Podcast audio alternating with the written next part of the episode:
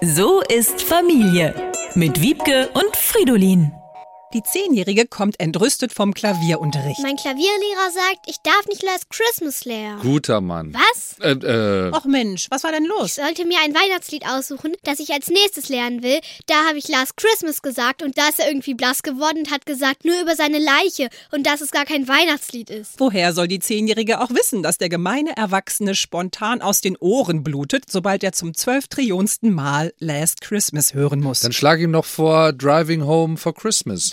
Hör nicht auf deinen Vater. Hä, Äh, wieso? Ich habe ja meinen Frieden mit Last Christmas gemacht, als ich das mal eingedeutscht mit den Grundschulkindern für eine Weihnachtsfeier im Seniorenheim einstudieren sollte. Wünsch mir, wenn Weihnachten ist, eine schöne Zeit mit Freude statt Leid.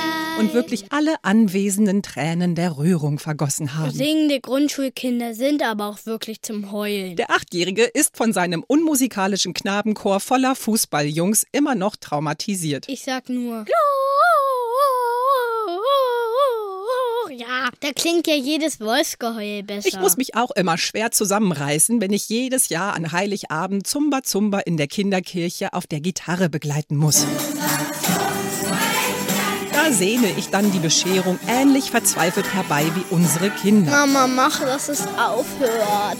Wo sind nur all die schönen alten Weihnachtslieder hin? Welches denn? Ich brauche noch eins für den Klavierunterricht. Ich fand immer schön, es ist für uns eine Zeit angekommen. Fun Fact am Rande, das haben die Nazis erst 1939 in die heute geläufige Form umgetextet, um es zu germanisieren. Ich suche schon mal die Noten für das Christmas raus.